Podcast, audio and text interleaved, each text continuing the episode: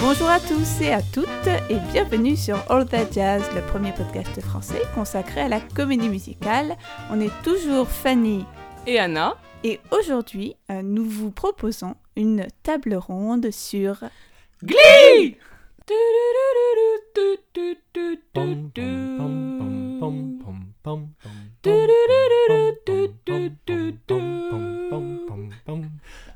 Alors, nous avons le plaisir d'accueillir euh, deux invités.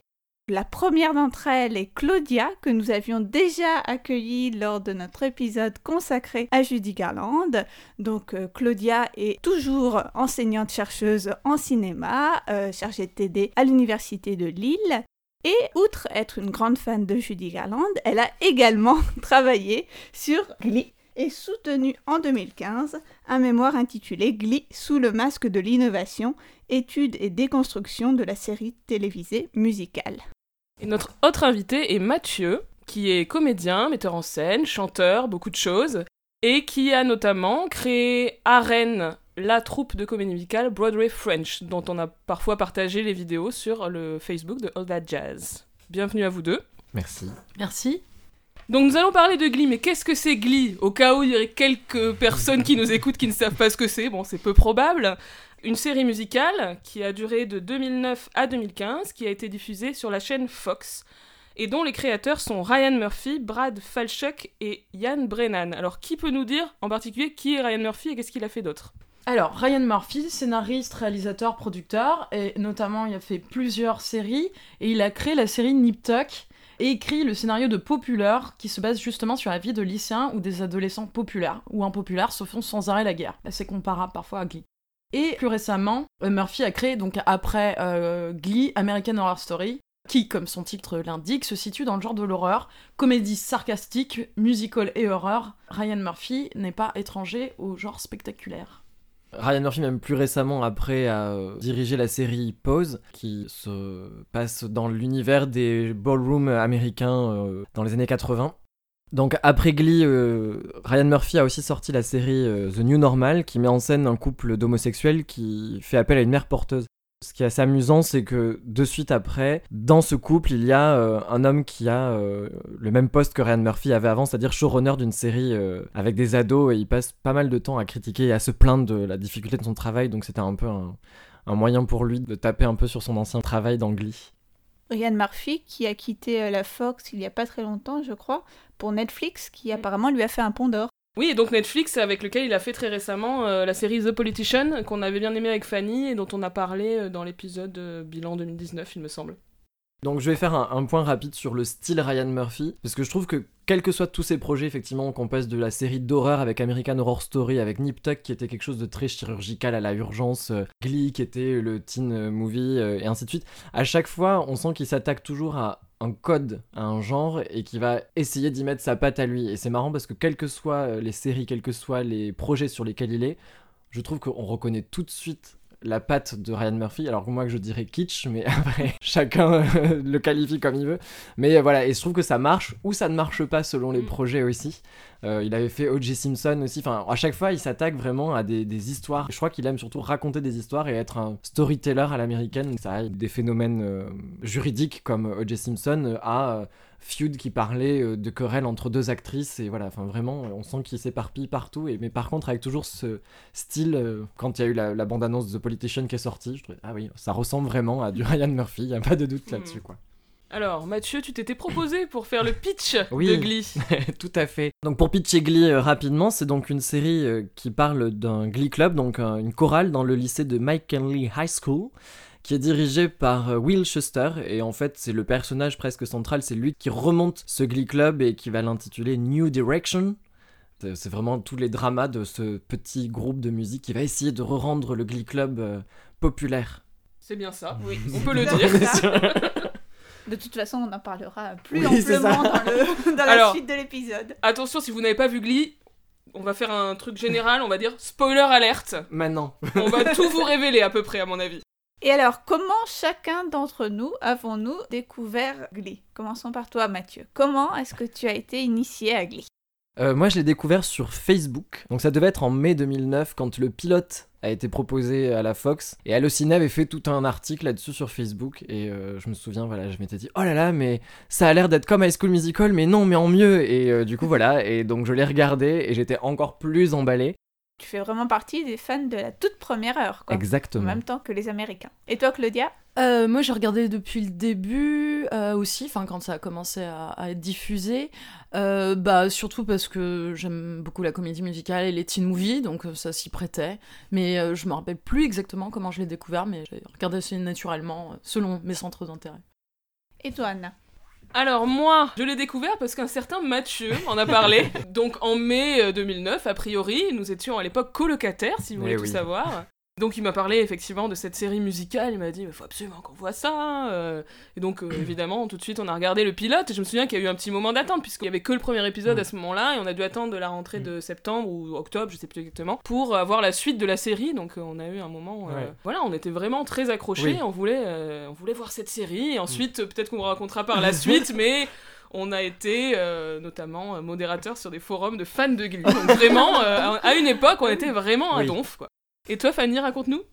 Euh, moi, je pense l'avoir vu un petit peu plus tard, c'est-à-dire pas tout à fait à la sortie, peut-être en 2010, je dirais. Ma copine Margot, si jamais elle écoute, elle se reconnaîtra, m'avait conseillé la série, euh, mais plutôt en mode bah t'aimes bien la comédie musicale, tu devrais regarder ça. Voilà. Je me rappelle que de, que de ça, et après, bah ouais, j'ai assez rapidement accroché. Est-ce qu'on peut repréciser l'âge qu'on avait quand on l'a découvert Au moment où on a commencé à regarder, parce que ça- c'est quand même une longue série Oui. qui a pu nous suivre à différents moments. Donc je pense que voilà, donc Anna et moi on avait 21 ans, du coup. voilà. Moi, je pense que du coup, quand j'ai commencé à regarder Glee, je devais avoir 26. Je pense que c'était 26 ans. Euh, oui, moi 24 ans. Tous la vingtaine, mais plus ou moins avancés. c'est ça. mais on n'était pas ados, donc. non, On regardait alors que, voilà, on était des jeunes des adultes. adolescents, pardon, je t'ai coupé. Des adolescents, très bien. Je ouais. t'ai coupé, mais oui, on disait des adolescents à l'époque. Mais ouais, je pense c'est important parce que c'était quand même le public cible aussi, était censé être plus jeune que nous. Donc euh, nous, on était des franchises euh, fans de comédie musicale, ça, euh, a priori, tous les quatre. Et qui prenions tout ce qui arrivait, tout ce que nous donnaient les États-Unis, on le prenait. Quoi. Alors, pour remettre un peu en place, pour ceux qui se souviennent pas très bien de la série, parce que bon, elle commence à dater, on voulait commencer par une petite présentation des personnages, et puis si, voilà, chacun a des envies, de remarques sur les uns et les autres des personnages. Donc, comme tu disais, Mathieu, le héros, on va dire le protagoniste de la série, ça reste quand même euh, Mr. Schuster, Will Schuster, qui est interprété par euh, Matthew Morrison. C'est lui qui déclenche tout en fait dans le premier épisode, c'est lui qui va reprendre le Glee Club et tout repose sur ses épaules. Moi, c'est un personnage que je trouve euh, assez souvent horripilant. Je, je dois, je dois avouer. Euh, Co- Comme beaucoup de monde. Non, moi non. Je suis assez d'accord avec un certain nombre d'insultes proférées par Saul Sylvester, hein, qu'on présentera par la suite. Et euh, je pense qu'il y a quand même un certain nombre de choix pédagogiques assez discutables, notamment par exemple lorsque, à l'épisode consacré à, à New York, à la fin de la saison 2, euh, il euh, abandonne tout son groupe d'étudiants dans une chambre d'hôtel pour aller se balader à Broadway. Je ne suis pas sûre que ce soit euh, la meilleure des, des décisions quand on est Fanny, censé est-ce accompagner un que tu as eu groupe. ton BAFA? Parce que tu sais que ça peut se faire, on peut laisser des quartiers libres comme ça. Non, mais il les enferme et lui, il va se balader. ok, non, alors même au BAFA, ça ne passe pas. Il y a quand même des aspects sympathiques, mais c'est vrai qu'il y a des moments, moi j'ai revu toute la série. Et euh, dans la saison 5, à un moment, il y a quand même le personnage de Marley, donc euh, qui est pas à l'aise pour être sur scène. Elle était censée être en petite tenue sur scène, et elle dit non, finalement, je suis pas à l'aise. Et là, il lui dit. Mais Marley, ça ne va pas du tout. euh, tu tu n'es pas solidaire avec tes camarades. tu ne veux pas faire ce que je demande. Tu es suspendu du Glee Club. Donc Ah voilà, oui. c'est ce genre d'exemple euh, qui pose un peu problème. Sans compter les nombreuses chansons à connotation sexuelle interprétées avec ses élèves, ce qui est quand même très très gênant. Oui, mais alors ça, je pense que ça sera pareil. hein. Je pense qu'on en reparlera dans les moments what the fuck de Glee. Oui. Mais le double sens et les what the fuck entre les chansons et qui les chante et pourquoi, enfin, il y en a plein. Oui, alors moi, je vais. Alors, du coup, c'est bien, t'as dit que t'as re-regardé un peu la série. un peu, là. pas Voilà. tout. Et Anna a héroïquement tout regardé. Bravo. Je tiens à, le, à saluer Ouais. ce courage. Parce que moi, je serais un peu la caution Madeleine de Proust, du coup. Enfin, moi, je me rappelle des personnages et j'ai pas trop voulu justement revoir pour être peut-être euh, plus dans le de mes souvenirs. Donc oui, effectivement, horripilant, ok. Mais parce que c'est un être hyper positif, c'est que Will Schuster, c'est euh, le mec tout va bien quoi qu'il arrive, et euh, c'est cette espèce de force positive qui est tout le temps, tout le temps, tout le temps en train de dire que tout est, va pour le mieux et que tout est super quoi. Donc moi, enfin, c'est comme ça que je m'en souviens, et c'était cette espèce de moteur euh, que quoi qu'il arrive, enfin, quitte à justement faire n'importe quoi, il peut embaucher des gens adultes qui ne sont plus lycéens pour que sa chorale fonctionne, enfin, genre, il est prêt à tout. Mais voilà, c'est ce truc, donc oui, une grosse force positive et avec cette petite autodérision que quand il rappe, il sait que ça fait marrer Oui. tout le monde parce que c'est le blanc-bec. Euh, euh, voilà, c'est ça. Euh, mais juste pour préciser, donc Matthew Morrison qui l'interprète est quand même très talentueux, on l'aime beaucoup, et c'est un talent qui vient de Broadway et qu'on a vu dans, enfin moi personnellement j'ai jamais vu, mais qui Oui, a été euh, dans Hairspray par exemple, c'est là qu'il a été euh, découvert. Autre personnage principal de la série, Mhm. le personnage de Rachel, interprété par Léa Michel. Oui alors Rachel aussi c'est une protagoniste de la série, hein, puisqu'on va la suivre du début à la fin et on va suivre son chemin vers la gloire. Dès le premier épisode, c'est euh, je veux être une star, je veux aller à Broadway, et puis ben la fin, la quasi fin de, de la série, c'est euh, elle est devenue une star à Broadway, elle a un Tony Award. Voilà, c'est c'est vraiment tellement le personnage principal au sein du groupe d'adolescents que voilà, une fois qu'on arrive à la fin de la saison 3 et qu'elle a son diplôme, ben on peut pas s'arrêter de la suivre. C'est son rêve de Broadway à elle qui entraîne toute la série parce que la série Oui. euh, au bout d'un moment donc à partir de la saison 4 se sépare en deux entre euh, Rachel et Kurt et quelques autres euh, à New York et les nouveaux du Mm. Glee Club euh, qui restent au lycée. Pour euh, bien rebondir là-dessus, effectivement, il y a une première promo qu'on suit dans les trois premières saisons, avec notamment Rachel en personnage euh, charismatique. Et euh, dès la saison 3, comme bah, oui, au bout d'un moment, ils ont leur diplôme et ils partent du lycée, donc euh, comment qu'on fait? Donc ils ont tenté de remettre euh, des nouveaux étudiants avec. Oui, c'est Marley, c'est ça euh, Qui pourrait être un peu euh, son double, euh, voilà, mais euh, auquel on a plus de mal à s'accrocher. Et effectivement, du coup, après, on, a- on est censé suivre un peu aussi leurs aventures hors. euh, Glee Club, mais c'est le titre de la série, Glee, donc enfin, comment qu'on fait? Léa Michel, donc euh, comme Matthew Morrison et beaucoup d'autres, donc vient de Broadway, était même déjà une presque une vétérane de Broadway lorsqu'elle arrive d'Anglie. hein. c'est euh, vraiment une, comment on dit, une child star. hein. Elle a commencé toute petite, elle a joué Cosette dans Les Misérables, dans Fiddler on the Roof, on l'a dit dans un précédent épisode, et également dans Spring Awakening avec euh, justement Jonathan Groff, aka Jesse St. James d'Anglie. Est-ce que justement, après Glee, moi j'ai pas l'impression qu'elle ait eu une actualité à Broadway euh, très florissante? Non, parce qu'elle a une carrière aussi de chanteuse, elle a sorti des Ah disques. oui, c'est Ouais, ça. hein. Mais elle a fait beaucoup moins de choses sur scène. ouais. C'est ça, je pense que c'est un peu le retour de bâton, mais il y a eu une hype sur Glee à un moment, et en fait, euh, quand Matthew Morrison et elle euh, interviennent au Tony Award en 2010 peut-être, ils font Don't Rain on My Parade et avec tout un truc, et, et on voit vraiment un vrai décalage en fait entre comment eux ils nous ont fait vendre la comédie musicale dans la série, et finalement quand on les remet dans le cocon de Broadway avec euh, tous les gens de Broadway, les vrais. Ils sonnent directement ringards en fait. Et du coup, je me dis, après coup, effectivement, elle était très connue à Broadway avant, elle a fait Spring Awakening et ça, c'est vraiment, ça a été pour elle un peu un climax de carrière à Broadway. Et après Glee, Mhm. Sa carrière déclinée, tu penses? Ouais, bah même, enfin, elle a tenté des albums pop euh, qui étaient pas géniaux. euh, et bon, alors là encore plus récemment, elle a fait un album de Noël. Bon, là, enfin, je pense qu'elle était un peu fichée à vie. Après, euh, c'était la meuf de Glee, donc euh, du coup, on peut plus la prendre à Broadway, quoi. Bah, c'est rare aussi les acteurs qui, après des séries euh, aussi longues et euh, avec des personnages euh, si, si fortement identifiés, arrivent vraiment à faire autre chose. Je pense qu'on a quelques contre-exemples, mais comme ça, je Mm. pensais par exemple aux, aux acteurs de Oh I Met Your Mother, que c'est Mm. une série très longue. Euh, À part Neil Pat- Patrick Harris quand même. Oui. Oui, Neil Patrick Harris, c'est Ouais. sans doute le Mm. contre-exemple. Pour revenir sur Rachel, donc on est quand même sur la, ouais, sur la wannabe euh, au départ dans les lycées qui fait des vidéos sur YouTube et qui rêve euh, de. de- Sur de- MySpace. Ah, oh, pardon Donc c'est ça que ça rend encore 2009. plus ringard. 2009 oblige, mais oui, c'est- vraiment pour identifier que la petite adolescente dans- qui fait ça dans sa chambre puisse s'identifier à Rachel. C'est vraiment celle euh, qui se filme et qui veut euh, percer en faisant des vidéos sur internet, qui est fan de comédie musicale. C'est vraiment aussi la caution comédie musicale aussi de, de Glee, je pense. Elle, euh, elle adore Funny Girl et du coup, c'est pas étonnant. Il y a, on peut faire des liens aussi avec le personnage hyper électrique comme ça de Fanny. Et qui est Oui. persuadée qu'elle va être une star. Fanny Bryce dans Voilà, Funny Girl. ouais. Fanny Bryce.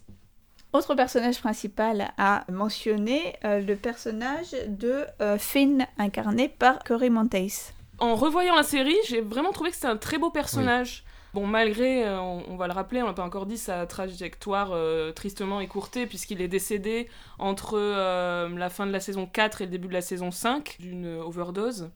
Donc c'est extrêmement triste et la série ne s'en remet jamais vraiment, il Mm. faut dire ce qui est. Mais c'est vraiment un beau personnage. Euh, en fait, un personnage, au fur et à mesure de la série, plutôt triste en fait. Oui. Euh, c'est émouvant ce côté, euh, le mec de la campagne qui est pas très sûr de son avenir. Ces mecs très populaires au lycée, mais qui ont peaked in high school. Genre, le, Mm. le lycée, Ouais. c'est le summum de leur vie, et après, ils savent pas. Et Finn, c'est très émouvant parce qu'il sait pas exactement ce qu'il veut faire. À un moment, il dit que peut-être il veut devenir acteur, donc il tente une école à, à New York, mais il l'a pas. Après, il est plus très sûr, il va travailler avec euh, le père de Kurt dans son atelier, il fait Mm. d'autres métiers, etc. Après, il y a un moment dans la saison 4 où il décide qu'il va devenir prof pour pouvoir reprendre le Glee Club. Mais euh, voilà, c'est très touchant ce personnage qui n'est pas sûr de, de trouver un sens à sa vie, contrairement à Rachel, donc qui est Oui. son, son amoureuse hein, dans la série. Euh, Pardon de le révéler. Euh, qui, elle, a un but très précis dans son existence, et lui, il sait pas exactement, et je trouve que c'est vraiment Oui. très touchant. C'est un personnage tout aussi pour moi important que Rachel et Mm. c'est une bonne respiration justement je trouve pour moi là le souvenir que j'en ai c'est ça c'est que ah ça fait du bien quand il arrive il a des intrigues peut-être un peu plus intéressantes des fois et, effectivement tous les personnages il y en a qui sont quand même très caricaturaux parce que c'est le soap opéra et qu'il faut avoir ce truc là mais Rachel qui sait qu'elle veut être euh, star euh, Kurt qui sait qu'il veut être une star enfin ça aurait été un peu too much s'il avait eu son école de comédien et que oh il devenait acteur lui aussi. Mm. enfin ça aurait été un peu donc ça fait du bien ça. Je trouve que c'est un pour moi c'était un personnage qui était assez attachant justement pour ça et qui a quand même la scène de découverte qui est devenue hyper mythique après, euh, qui est devenue une référence de la pop culture. Sous la douche? Sous la douche Ce moment où Winchester doit caster euh, des membres pour euh, garnir son Glee Club, et que, oh là là, il entend ce jeune homme chanter sous la douche, et ça a été rejoué, et rejoué Pitch Perfect l'a repris. euh, Et c'est repris dans Glee lui-même, puisque Finn fait la même chose pour découvrir Sam au début de la saison 2. C'est comme ça qu'il réalise que lui aussi sait chanter. Et si je puis me permettre aussi d'ajouter, suite à cette découverte de Finn, euh, Schuster va quand même faire le choix de le faire chanter, au sens anglais de blackmail, pour euh, l'obliger à intégrer le Glee Club. Donc encore un choix relativement contestable. Fanny n'a pas son BAFA. Encore une fois, euh, quand t'as besoin de garnir un groupe, Fanny, tu prends tout ce que tu peux. tout est justifiable.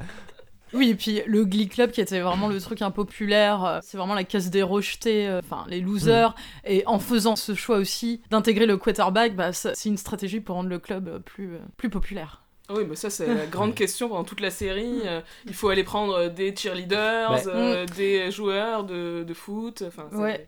Mais en fait, elles deviennent elles-mêmes euh, Oui. Impopulaires euh, en rejoignant le Glee Club Ouais. qui est euh, la caste des rejetés par excellence. Ça, je trouve qu'on a du mal à y croire. Le côté, euh, elles deviennent impopulaires, Ouais. puisque elles le Mm. disent à plusieurs reprises, hein, tout au long, encore fois, des deux premières saisons, qu'elles se prennent des slushies. Donc, l'attaque typique de Glee, le harcèlement scolaire euh, dans Glee, ça prend la forme d'une attaque à base de slushy, donc Ouais, une boisson... euh, Un granita. un granita, voilà, qui est donc euh, violemment jeté à la figure de la personne qui doit être disgraciée. donc euh, les cheerleaders deviennent la cible de ces attaques après qu'elles aient euh, intégré le gay club, mais je trouve que par ailleurs, on sent pas cette, euh, cet opprobre en fait social. Je pense que c'est plus dans la trame narrative où peu après avoir intégré le Glee Club, Queen euh, tombe enceinte quand même. Euh, Santana se découvre lesbienne et euh, comment il s'appelle Brittany. Brittany bisexuelle. Mais c'est plus dans la trame narrative. C'est pas lié à leur physique. Et au glee club. Peut-être que quand tu rentres dans le Glee Club, tu, tout d'un coup, tu, tu deviens bi, tu tombes enceinte, tu vois. Et qu'avant, quand t'étais que cheerleader, non, ça n'arrivait pas. Ça fait sens. Anna, du coup, de Finn, euh, la, fin qui était prévue, comment est-ce que ça devait se terminer? Parce qu'évidemment, il est mort avant la fin de la série. Et tu dis que ça a créé un trou en fait dans la série, il y a eu un vrai passage à vide, mais parce qu'il y avait une vraie trame qui était écrite pour lui jusqu'à la fin. Oui, alors Ryan Murphy avait prévu une fin en fait à- autour du couple euh, Rachel-Finn, dans laquelle euh, Rachel, ap- après avoir eu son premier Tony Award et des succès, etc. sur Broadway, revenait en Ohio, où Finn, lui, était devenu coach du Glee Club de New Directions, et qu'elle euh, elle revenait le voir et elle disait I'm home. Et ils se retrouvaient à ce moment-là. Évidemment, cette fin n'a pas pu avoir lieu. Et ça, euh, c'est assez émouvant. euh, ils l'ont fait dire au personnage de Rachel dans justement l'épisode Hommage. hommage à Finn qui s'appelle The Quarterback. Le personnage de Rachel dit ça, elle dit j'avais tout prévu, j'allais devenir une star, j'allais revenir en Ohio, j'allais voir Finn et je lui dirais I'm home et on vivrait heureux toute notre vie. Et c'est quand même très très émouvant. Oui. Oui, c'est un épisode qui était hyper touchant. Tout d'un coup, la fanbase était euh, hyper euh, solidaire. Enfin, il y a eu tout un truc vraiment. Ça a été malgré tout aussi un petit pic, je trouve, euh, peut-être d'audience à mon avis. De... Enfin, moi, je sais que j'étais très curieux quand euh, c'est passé à l'époque de me dire, mais comment est-ce qu'ils vont gérer Mm. cette mort-là? Parce que c'était quand même un personnage principal. Enfin, il a même été. Enfin, on se disait, mais ils vont arrêter en fait. La série va s'arrêter quoi. J'avais bien aimé ouais, cet épisode. en plus. Ouais, ouais, c'était très émouvant. Et bon, ils avaient fait le choix, mais qui était le seul choix logique, c'est de pas dire comment Finn est mort en fait. Mm. Parce qu'ils allaient pas euh, raconter que Finn est mort d'une overdose, c'est très irrespectueux Oui. pour Cole Mantis. Ils allaient pas inventer autre chose. savait. Et, puis on est sur la. Fox. on ne fait pas d'overdose Oui. sur la Fox, je vous rappelle, mesdames. Donc, bon, ils ont fait le seul choix logique et effectivement, euh, c'était un épisode assez respectueux et assez touchant. Ouais. Et avec clin d'œil, pardon, à la fin, le tout tout dernier épisode où euh, il y a son portrait en fait avec euh, la- l'ancienne, c'est c'est cette dame renfrognier qui était la directrice du Glee Club d'avant, qu'on voit souvent en photo, et finalement il y a sa photo juste à côté maintenant de lui aussi. Voilà, c'était le petit clin d'œil qu'ils ont fait sur le tout dernier épisode à la fin. Juste pour confirmer que effectivement le The Quarterback c'est une des meilleures audiences de la saison, euh, cinquième saison de la série. Outre le personnage de Finn, un autre personnage masculin essentiel de la série, parmi les membres du Glee Club, c'est euh, celui qui deviendra d'ailleurs son demi-frère, et qui est donc le personnage de Kurt, incarné par Chris Colfer. Oui, alors Kurt, c'est mon préf, c'est le best. J'ai mis mon préféré avec Finn. Bon, j'ai pas fait non plus un classement, mais voilà. Et euh, si mes personnages préférés sont des hommes, c'est peut-être pour une raison euh, qu'on pourra discuter un peu plus tard. euh, voilà. Mais euh, voilà, c'est un très très beau personnage euh, qui a une belle évolution sur toute la série, d'un garçon timide, euh, peu sûr de lui, qui est pas encore out of the closet, à un homme indépendant. Marié à un homme. marié à un homme, une fashion icon, Oui. voilà, donc euh, en plus il a les meilleures répliques de la série, il est trop marrant, et voilà, il est vraiment central, et c'est un de ceux dont la famille est le plus au centre, puisqu'on voit énormément son père euh, et sa belle-mère qui est la mère de Finn. En comparaison, même si Rachel est très centrale, en fait on voit assez peu ses deux pères. Ce qui est intéressant, c'est que le personnage a été créé pour Chris Colfer quand il a auditionné, puisqu'à l'origine elle a auditionné pour le personnage de Artie, dont on va parler un petit peu après. Et en fait, euh, ils l'ont trouvé tellement. euh, ils ont trouvé qu'il avait une personnalité incroyable, etc. Mm. Ils ont créé le personnage de Kurt pour lui et c'est très très fort. Et Chris Colfer, il est hyper talentueux et il est aussi notable Oui. pour sa voix de contre-ténor absolument euh, impressionnante, cette tessiture euh, de ouf. Tout le monde peut le faire. hein. oui, c'est un personnage du coup donc très vite on découvre qu'il est homosexuel, on le découvre même euh, bullied, enfin euh, il se fait, euh, dès le premier épisode, on le jette dans une poubelle parce qu'il est efféminé, parce qu'il est différent, parce qu'il s'habille de manière différente que, que les autres, avec cette espèce de sens du look justement. Je crois que c'est quand même notable de se dire que Ryan Murphy est aussi euh, ouvertement homosexuel et que ça a été peut-être l'occasion d'avoir un sujet un peu intéressant, enfin sur lequel il a peut-être pu s'investir aussi. C'est pour ça aussi, je pense que Kurt prend une belle ampleur et a un, un arc aussi narratif assez intéressant. Et euh, je crois que pour l'époque, euh, qui était un des rares personnages adolescents dans une série, en tout cas, parce qu'ils ont tous euh, presque 20, ils avaient notre âge en fait. Ils avaient- Mais Chris Colfer, je crois que c'était. Pour le coup, il était beaucoup plus jeune que les autres. D'accord, ouais. Mais voilà, en tout cas, c'était rare d'avoir un personnage adolescent ouvertement homosexuel euh, Oui. au grand public à cette époque-là. Surtout dans une série euh, Fox, euh, enfin de Network, c'est quand même notable malgré tout. Oui, il faut recontextualiser du coup la Fox, qui est quand même une des chaînes les plus conservatrices des États-Unis, qui est la Mm. maman de Fox News, Mm. qui a fait élire, enfin qui en tout cas a été très pro-Trump. Donc enfin voilà, il faut bien planter le décor. Certains articles euh, qui sont sortis sur Glee critiquaient quand même la représentation de, de Kurt comme tombant dans le cliché du gay sensible, flamboyant, évidemment intéressé par la mode. Bah ouais, mais oui, mais d'accord, mais soap opéra, il nous fait un personnage gay, enfin Oui. et en plus si Après, s'il ça a été- rentre dans le, dans le truc de stéréotype, des Et puis- personnages stéréotypés de Glee. Et puis s'il a été fait en plus sur mesure sur l'acteur, plus ou moins après on doit grossir forcément les traits. Chris Colfer, quand on le voit en interview, enfin il n'y a pas énorme de différence. Enfin je trouve il a quand même, euh, il est un poil plus posé, peut-être un peu moins. euh, Enfin euh, c'était évidemment pas tout en nuance, mais je crois qu'il faut pas chercher la nuance chez. Glee de toute façon. Chez aucun des personnages. peut-être. Parce que en revanche, ça a été pour le coup, euh, je pense, un vrai modèle aussi pour pas mal d'adolescents, pour pas mal de jeunes qui regardaient ça en famille euh, le mardi soir ou je sais plus quand ça passait euh, sur la Fox et qui se disaient ah ben donc, euh, voilà, il y a une représentation. Donc euh, aussi maladroite soit-elle, il y avait quand même déjà à l'époque au moins une re- première représentation. Ça, je pense que c'est assez important. Sur la question des, représentations, en tout cas d'un personnage euh, homosexuel, masculin, je voudrais faire remarquer que sur les 57 chansons qui sont chantées par Kurt au fil de la série, on a euh, 21 chansons qui sont du domaine de la comédie musicale. Donc que ce Mhm. soit film musical ou euh, pièce euh, théâtrale musicale. Et donc c'est pas innocent ça aussi. Je pense que ça permet de reconduire Mhm. aussi un stéréotype de l'intérêt pour euh, les hommes homosexuels, pour euh, la comédie musicale. Euh, en plus, on a des chansons particulièrement connotées, comme le Jazz Hot, la chanson donc de Victor Victoria, qui parle typiquement d'identité de genre et d'identité sexuelle hein, par rapport on va dire, à l'intrigue du film. Il est aussi dans le répertoire de Broadway particulièrement associé aux chansons qu'on pourrait qualifier de chansons de diva. Mm. Par exemple, Rose Stone de Gypsy ou encore euh, la chanson finale de Sunset Boulevard, euh, Oui, oui. As if we never said goodbye. As If We Never Say Goodbye, euh, ou encore le medley euh, Get Happy, Happy Days Are Here Again, chanté par Judy Garland et Barbara Streisand. Donc vraiment une galaxie de divas Mm. qui gravitent autour du personnage de Kurt. Euh, je trouve que tu avances un, un point vraiment intéressant par rapport à, à la série Glee, par rapport aux articles qu'on peut trouver ou les commentaires qu'on peut trouver, qui tournent beaucoup autour des représentations, et finalement peu qui se concentrent sur vraiment le caractère musical de la série.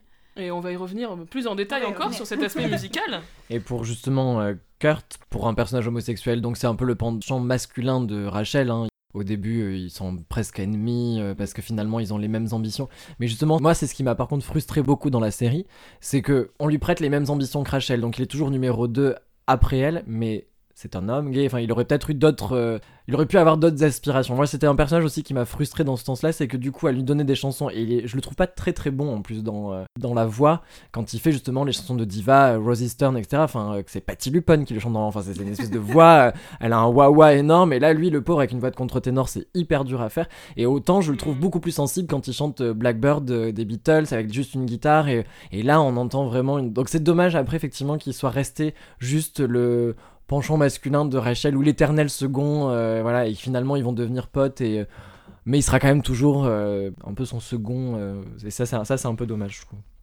Et après Kurt, passons à, bon là encore on va spoiler, hein, mais euh, son, son amoureux, donc euh, incarné par Darren Criss. Et là on a au moins Mathieu et Anna qui sont tout en émoi.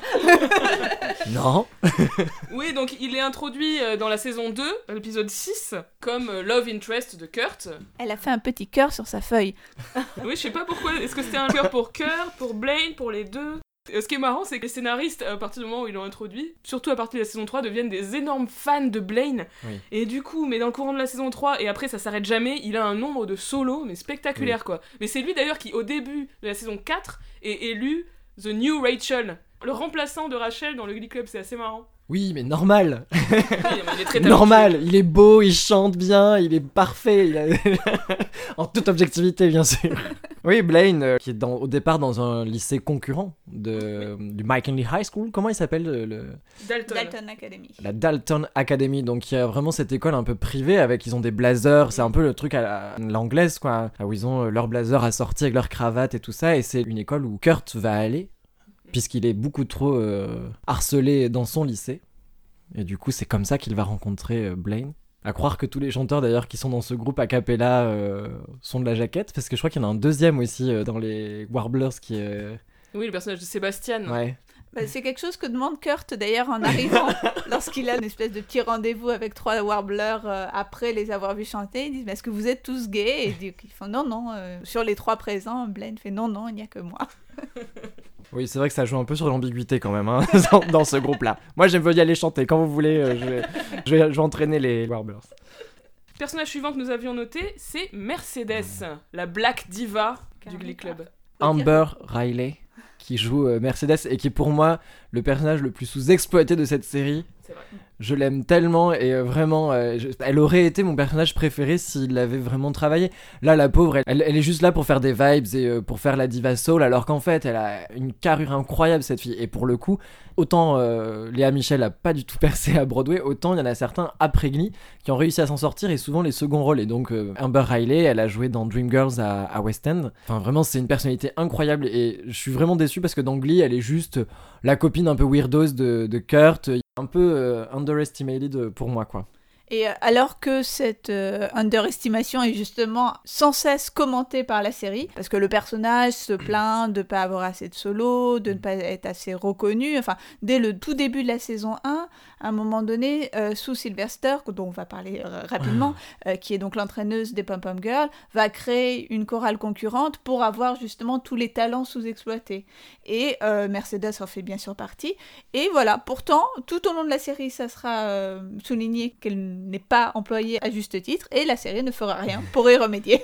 Oui, ça joue même un peu là-dessus, j'ai l'impression, hein, sur euh, créer cette ambiance. euh, ce qui se passe dans la vie se passe dans Glee.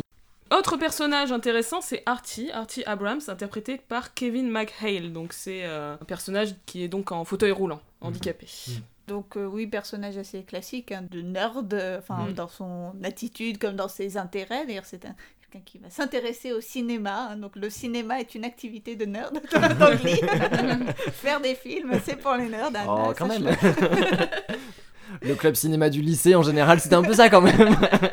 Moi, ce que je voulais juste euh, mentionner, c'est euh, bah, le côté assez problématique hein, de caster un acteur valide pour jouer un personnage en fauteuil roulant. Et d'ailleurs, il me semble que euh, Kevin McHale, à la base, était danseur. Enfin, est danseur. Euh, Ouais. Donc, euh, on- finalement, il dansera avec ses jambes Ouais. dans euh, un seul numéro, qui est une espèce de séquence onirique où il rêve d'avoir été guéri par une opération des jambes. Et le reste du temps, il participera au numéro dansé en fauteuil roulant.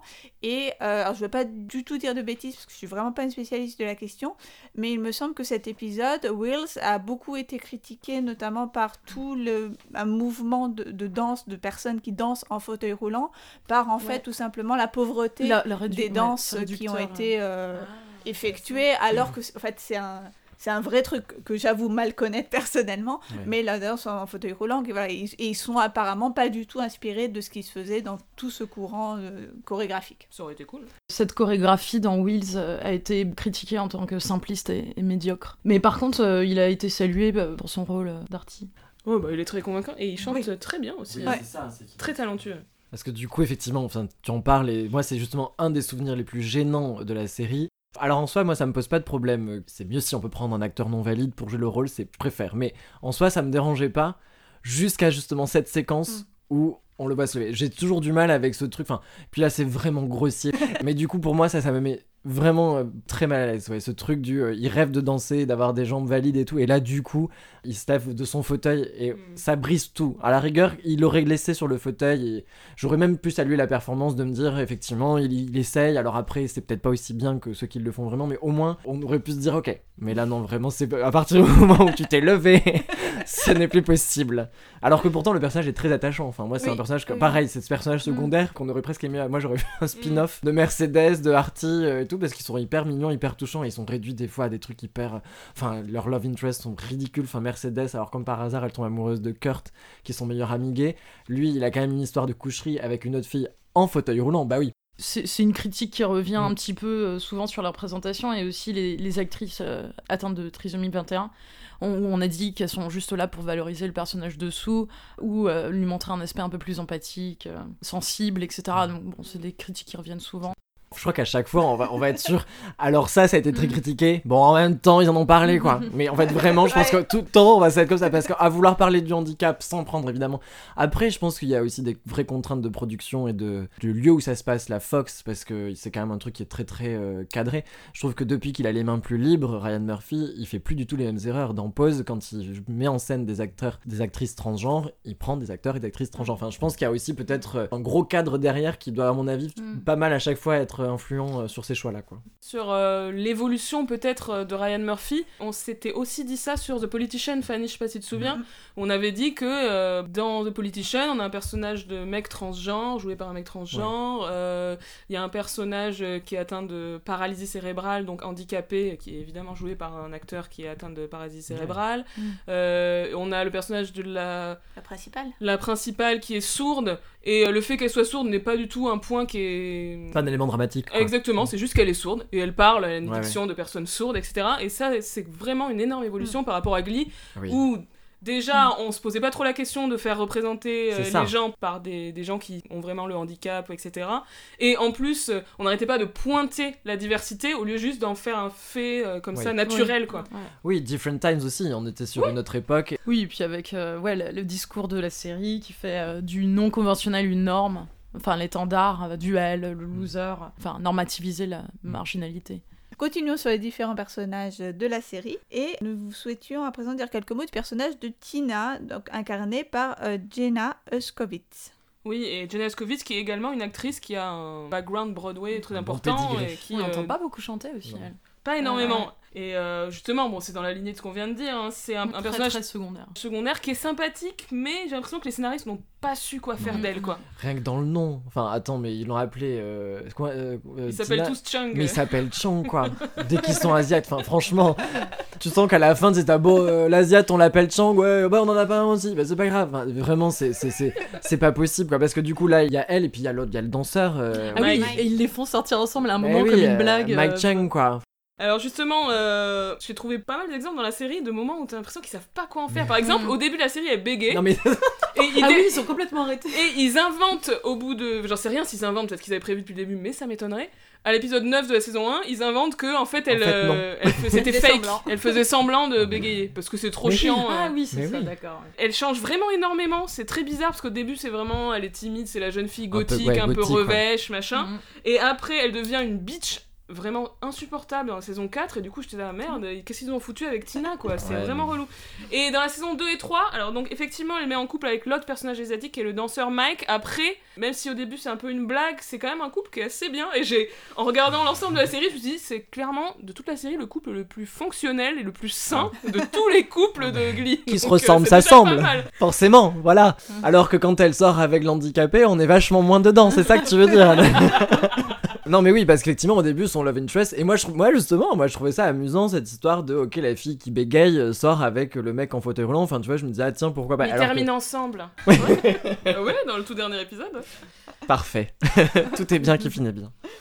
Passons à nos amis les Cheerios. avec, euh, pour commencer, Santana, interprété par Naya Rivera. Alors là, on est face à un personnage qui se complexifie un petit peu au fil de la série parce que, euh, bon, au début, hein, sur la première saison, euh, à la moitié de la deuxième, on est vraiment sur un stéréotype euh, éculé, celui de la spicy latina, donc Mhm. euh, la latino-américaine euh, très très sexualisée, qui en plus est très méchante, enfin au sens vraiment Mhm. de bitchy, donc elle va girl, quoi. insulter tout le monde, faire des commentaires souvent drôles, mais voilà, La bully. très agressive avec ses camarades du du club.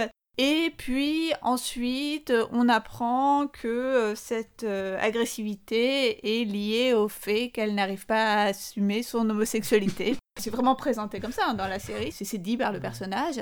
Et euh, on va avoir euh, donc tout un passage plus touchant sur euh, l'acceptation progressive euh, de cette homosexualité, d'abord par elle-même, puis plus ou moins facilement par son entourage, et notamment le, le personnage de sa grand-mère que nous avons redécouvert être joué par la même actrice qui joue la grand-mère dans Jane de Virgin. Donc ça, fait partie Ah oui. des petits plaisirs de notre revisionnage de Glee. On a retrouvé dans plein de rôles secondaires ou même simplement des silhouettes, hein, des acteurs qu'on a vus euh, après dans d'autres séries. Il y a d'ailleurs une blague dans l'épisode 18 de, de la deuxième saison Born This Way où elle monte avec euh, David Karofsky qui était euh, un personnage de bully, un gang d'anti-bully, mais du coup gang composé de, de ces deux personnages, donc elle qui est refoulée et lui aussi refoulé. C'est un peu ridicule, ils ont un petit béret, un teddy rouge satiné qui les rendent plus séduisants que, que menaçants. Et elle menace Karofsky de dénoncer son homosexualité si il l'aide pas. Enfin, il y a tout un truc, il y a tout un jeu de, sur le bullying euh, Elle est quand même très assez- qui est manipulatrice. hein. assez, ouais, Oui, qui est assez marrant. Et avec ce même Karofsky, euh, ils vont euh, candidater, donc Santana et, et Dave, au poste, je ne sais pas comment on dit, au titre de Prom Queen and King euh, au cours de la saison 2, chacun étant donc la barbe de l'autre. Du coup, pour rebondir sur ce qu'on se disait avant sur le côté genre, oh, on essaye de faire un peu comme dans la vie de ce qui se passe avec les acteurs, la rivalité entre Santana et, euh, et Rachel a été vachement alimentée par les pseudo-rivalités des actrices, des interprètes qui jouaient Rachel et Santana.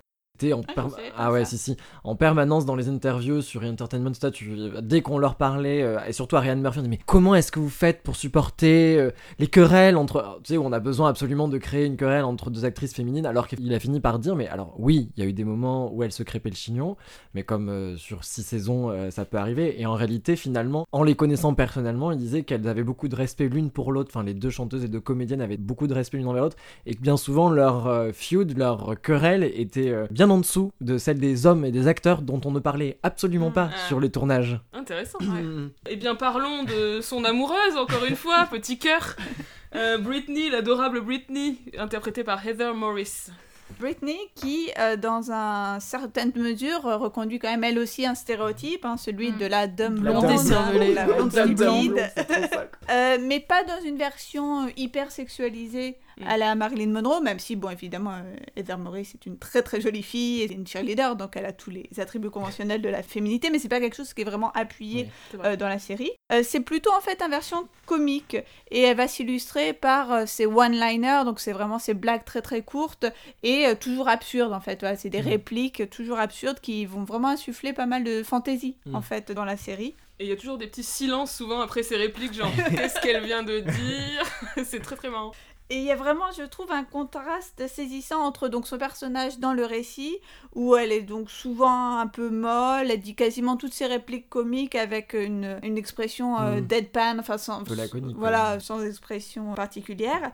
Et ça, ça va contraster complètement avec euh, son corps euh, dans la danse, où elle est euh, hyper tonique, hyper musculeuse. enfin, voilà. Et en fait, à la base, c'est une actrice qui est danseuse et qui Mm. donc a été euh, engagée dans la série euh, en tant que danseuse, que même danse consultante, en plus de son petit rôle dans la série, et en particulier sur une chanson sur laquelle on va revenir, qui est la chanson Single Ladies, donc euh, une chanson de Beyoncé, parce que euh, Heather Morris avait été backup dancer pour Beyoncé, donc elle était vraiment venue pour leur apprendre la Corée, et euh, devant la bonne réponse des fans face au personnage, elle est restée. On a dit comment elle s'appelait? Son nom de famille? Ah oui, C'est c'est quand même la blague. Brittany S. Spears. Ah oui. Et donc il y a toute une blague autour de elle de Britney Spears qui revient souvent. oui. Ah Mais c'était ça Qui donne l'occasion d'un épisode Oui. euh, très bien. De euh, deux épisodes. de Ouais. deux Deux épisodes. épisodes qui sont super. Ouais. Donc, personnage suivant dont on pourrait parler, euh, c'est évidemment la, la reine des cheerleaders, Queen, interprétée par Diana Agron. Bah oui, la Queen Bee, quoi. Enfin, la reine Mhm. des abeilles, euh, c'est euh, la mean girl par excellence. Et alors, vraiment, là aussi, le code du teen movie, Mm. les trois filles, les trois pestes, la blonde qui est quand même la plus futée et la plus jolie et la plus tout que ses deux copines. Queen, quoi, qui est au départ même la copine du quarterback, c'est vraiment le couple star, quoi. Mm. Après, qui a malheureusement pour elle très vite une intrigue vraiment euh, je crois qu'ils lui ont quand même tout fait. Enfin je suis assez surpris que vous ayez rien à dire parce que enfin elle a été enceinte elle n'a pas avorté, elle a donné son enfant. Elle a eu un fauteuil roulant à un moment. Enfin, genre vraiment, oui, oui. dans- quand on vous dit que c'est un soap opera, je pense que vrai. Queen, c'est le personnage. Enfin, limite, à un moment, on aurait une jumelle maléfique que ça m'aurait pas étonné, tu vois. Enfin, genre vraiment. Aussi, peut-être, ça prouve aussi la limite du personnage de la pom-pom girl. Enfin, ce truc du personnage euh, typique américain, là, de la, la meilleure, la plus forte, la blonde, la forte et tout. Bon, bah, en fait, oui, au bout de trois épisodes, euh, on se fait chier, quoi. Et on sait plus quoi lui faire bah oui, c'est ça, quoi. c'est trop ça. Et parce Ouais, que la garce. euh, Oui, c'est ça. Mais du coup, toi qui as vu jusqu'à la fin, elle il lui arrive quoi à la fin à Queen? On la revoit Alors, on la revoit assez peu. Je crois que l'actrice euh, est pas trop revenue. Grand bien lui en face, Oui. parce que quand ils font revenir les autres, c'est un peu pénible. On voit qu'elle se remet avec Puck, qui lui est devenu. euh, est rentré dans l'armée. Non Et ils se remettent plus ou moins ensemble. Après, on la revoit dans le dernier épisode, mais on... elle parle pas, elle chante juste. Donc, Et euh, il y a eu d'ailleurs pareil, euh, changement de casting, enfin quand il y a eu les nouveaux élèves qui sont arrivés, il y a eu la Queen 2, enfin comment elle s'appelle euh, Kitty. Voilà, Kitty. Ah oui, oui. Pareil quoi, enfin la blonde, mais alors là pour le coup, mais zéro, euh, zéro. Oui, bah, c'était exactement ce que j'allais dire après. Donc, pour conclure sur euh, ces personnages d'adolescents, on a surtout parlé, malgré tout, de la première fournée, même si on les a pas tous cités. hmm, Euh, on a parlé des Original New Directions. Oui. Il faut bien reconnaître qu'après eux, la magie disparaît un peu quand même. Euh, les scénaristes essaient désespérément de relancer des intrigues avec les nouveaux du Glee Club dans la saison 4. Et donc, on a le triangle amoureux. Marley, Jake, Ryder, on a la nouvelle euh, Beach des Cheerios euh, en la personne de Kitty, mais on s'en fout un peu. Passons à l'un des personnages majeurs de la série, qui est bien évidemment Sue Sylvester. Donc on en a déjà parlé, donc c'est la fameuse entraîneuse des cheerleaders, donc euh, campée par Jane Lynch. Je pense un des personnages les plus intéressants, ou en tout cas pour le coup qui va pas forcément beaucoup évoluer au fil de, de la saison, même qui va être assez monomaniaque sur euh, son obsession de détruire le Glee Club. Oui. Mais oui. Personnage conservateur, réactionnaire, Mm. intolérant. Je sais pas, je sais pas. Ouais, c'est- sur- Je pense que c'est un peu ambigu. À la fin de la série, elle devient quand même vice-présidente des États-Unis sous l'étiquette républicaine. hein, donc euh, Étonnant. c'est chargé quoi. Enfin, moi, je me suis demandé si c'est pas euh, justement un personnage créé à l'image de la chaîne Fox dans un but euh, satirique. Il y avait tout un truc autour de ça, où elle est pour le port d'armes, Oui. euh, contre l'enseignement des arts à l'école, homophobe, raciste, et euh, défend des valeurs de conservateurs républicains réactionnaires. Mais justement, c'est satirique, puisque Jane Lynch, la- l'actrice, est elle-même euh, ouvertement euh, gay, et du coup, c'est... euh, c'est J'ai l'info. Glee, avant d'être le pilote qu'on a vu, il y a eu un premier script qui a été proposé à la Fox. Sue n'existait pas. Et donc euh, voilà, elle a été rajoutée après. Donc est-ce qu'effectivement ça peut être euh, amusant de se poser la question? Est-ce que finalement, suite au peut-être au retour de la Fox, ils se sont dit on va leur créer un personnage euh, Mm. hyper. Enfin ça pourrait. Enfin moi, ça m'aurait amusé que ça soit comme ça. En tout cas, là, que ça, que ça explique la naissance de Sue. Oui, évidemment, le conservatisme de Sue peut être vu euh, comme satirique parce qu'en fait, il est trop euh, exacerbé. Mm. Ouais, je pense que c'est- ça qui est vraiment fondateur dans le personnage, c'est qu'elle est euh, larger than life. Enfin, c'est tout est délirant, Tout- est est exagéré, ouais. tout est fou. Oui. Elle se marie elle-même. Le meilleur mariage de série du monde. elle se marie à elle-même. Et euh, moi, je pense que c'est pour cette raison qu'on peut vraiment y voir un personnage euh, camp, enfin, dans ce côté Ouais. tellement outré, tellement exagéré, tellement euh, theatrical, enfin, tellement. euh, Androgyne aussi. qu'on peut la lire comme camp, c'est-à-dire comme quelque chose qui va désamorcer justement tout ce qu'elle fait mine de, euh, de dénoncer. Et personnellement, ce que je trouve aussi intéressant dans ce personnage, c'est tout ce qu'elle va permettre d'introduire en termes de questionnement sur le genre, alors que ce soit vraiment voulu ou non par les créateurs de la série, il y a quand même beaucoup de choses qui permettent de l'associer euh, aux, attributs conventionnels du masculin, déjà Ouais. son apparence, sa coiffure, elle a les cheveux courts, ses vêtements, donc ce fameux survêtement qu'elle décline de, de différentes couleurs jusqu'à en faire une robe de mariée à un moment. Elle a aussi des traits de caractère qu'on peut dire viril, puisqu'elle elle est violente, elle va projeter fréquemment les élèves contre les casiers en plein couloir du lycée. Donc pour le coup, j'avoue que c'est elle aussi sans doute pas un modèle de pédagogie. Non mais aucun prof du Mike Henry High School est un modèle de pédagogie. On a quand même une prof de sciences qui a un, un history with the drugs. Enfin, ils ont vraiment tous un truc. Mettez pas vos enfants. Donc euh, elle est méchante, euh, voilà, ses insultes sont vraiment légendaires, hein, comiques, mais, mais légendaires, et donc elle est prête à tout, comme on le disait tout à l'heure, pour détruire le Glee Club. Elle va même à plusieurs reprises refuser les attributs qu'on peut dire biologiques de la féminité. Elle dit par exemple euh, ne pas avoir de menstruation dès le tout début, et elle explique qu'elle ne veut pas faire d'enfant car elle n'a, je cite, ni le temps ni l'utérus, et quelque chose qui sera euh, après contredit plus tard dans la série, mais c'est pas comme si Glee était à une contradiction près, on, Oui. on y reviendra, puisqu'elle aura euh, un enfant à un âge euh, plus qu'avancé. Mais là aussi, dans la série, elle dit toujours qu'elle approche la trentaine, alors que l'actrice a euh, au moins 55 ans. Donc voilà, tout est vraiment euh, très très incongru dans ce personnage. Et donc cette inadéquation euh, genrée, elle est souvent évoquée par la série. De mémoire, il y a au moins deux numéros euh, musicaux qui ont ça pour problématique, en tout cas qui le soulignent. Il y a le numéro Vogue, euh, Ah donc oui. recréation du- Mm. du, clip Vogue de, de Madonna, et aussi le numéro euh, qui est une recréation de Chick to Chick de Top Hat, qui Mm. vient aussi comme pour souligner en fait ce modèle de couple romantique formé par Aster et Rogers auquel elle, n'a- elle n'arrive pas à ressembler. Mais en fait, au lieu de faire de cette inadéquation comme euh, souvent un point de départ pour un classique makeover, ce qui aurait pu être le Oui. cas hein, Oui, dans, une, euh, dans une série, on va avoir des numéros qui vont au contraire montrer le caractère euh, artificiel et performatif du genre, parce qu'à chaque fois qu'elle va essayer de se conformer, bah, elle va être totalement euh, ridicule et, et à chaque fois, elle va en profiter pour se réaffirmer, pour dire bah non, Mm. en fait, finalement, j'ai pas envie d'être comme ça, je suis bien comme je suis, c'est-à-dire dans toute mon inéquation et finalement aussi un peu ma queerness. Et il y a d'ailleurs euh, donc euh, sa, son assistante, hein, je pense qu'on peut l'appeler ainsi, Oui. euh, Becky, qui lui dit à un moment euh, You have an allure that goes beyond gender. Vous avez une allure Ouais. qui va au-delà du genre. Et ça, ça m'a semblé une rubrique vraiment intéressante pour montrer comment un personnage va introduire du trouble dans le genre, hein, selon l'expression fameuse, mais sans forcément que ce soit un point central de la série. Oui. Et je pense que c'est sans doute sur ces aspects-là que Glee est le plus fin, quand il Oui. cherche pas à tout... euh, Oui, Euh, c'est ça, c'est que là c'est abordé euh. sans l'appuyer en fait. Elle l'est, point. C'est pas son drame quoi.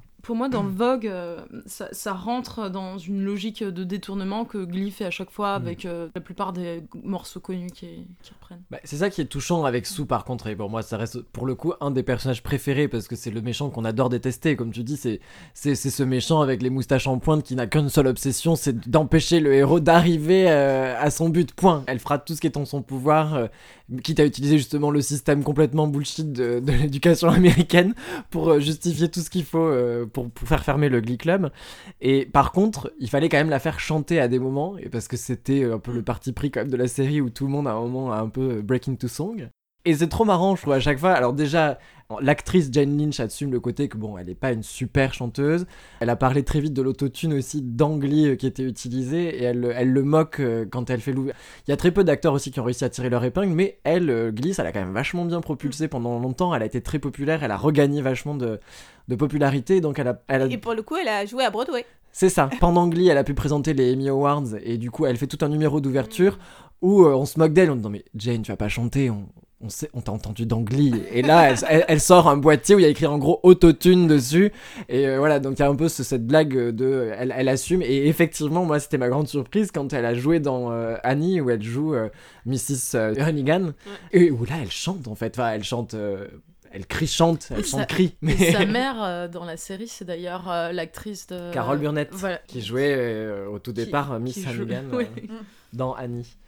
Et c'est intéressant d'ailleurs le choix de Miss Hannigan parce que là, pour le coup, ça va, enfin, Bah ça oui. prolonge en fait la persona qu'elle s'est créée dans Glee, oui. donc c'est Totalement. Mm. C'était un Oui. emploi facile et, et bien trouvé. Et moi, je- pour le coup, je trouve quand même qu'elle s'améliore. hein, au Oui, fil des alors, c'est- saisons. c'est- c'est- oui, mais c'est pas bon signe quand dans- tu te dis bon, elle, elle s'améliore quand même. C'est que pour une série musicale, donc bon voilà, c'était bien tenté. Et moi, petit truc qui m'a plu avec Sue, c'est sa scène avec euh, Olivia Newton-John.